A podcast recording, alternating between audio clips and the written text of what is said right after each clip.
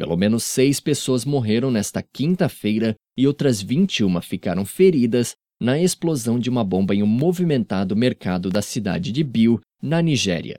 Segundo testemunhas, um veículo que transportava passageiros e mercadoria entrou no mercado e pouco depois explodiu, mas não pôde confirmar se foi um atentado suicida.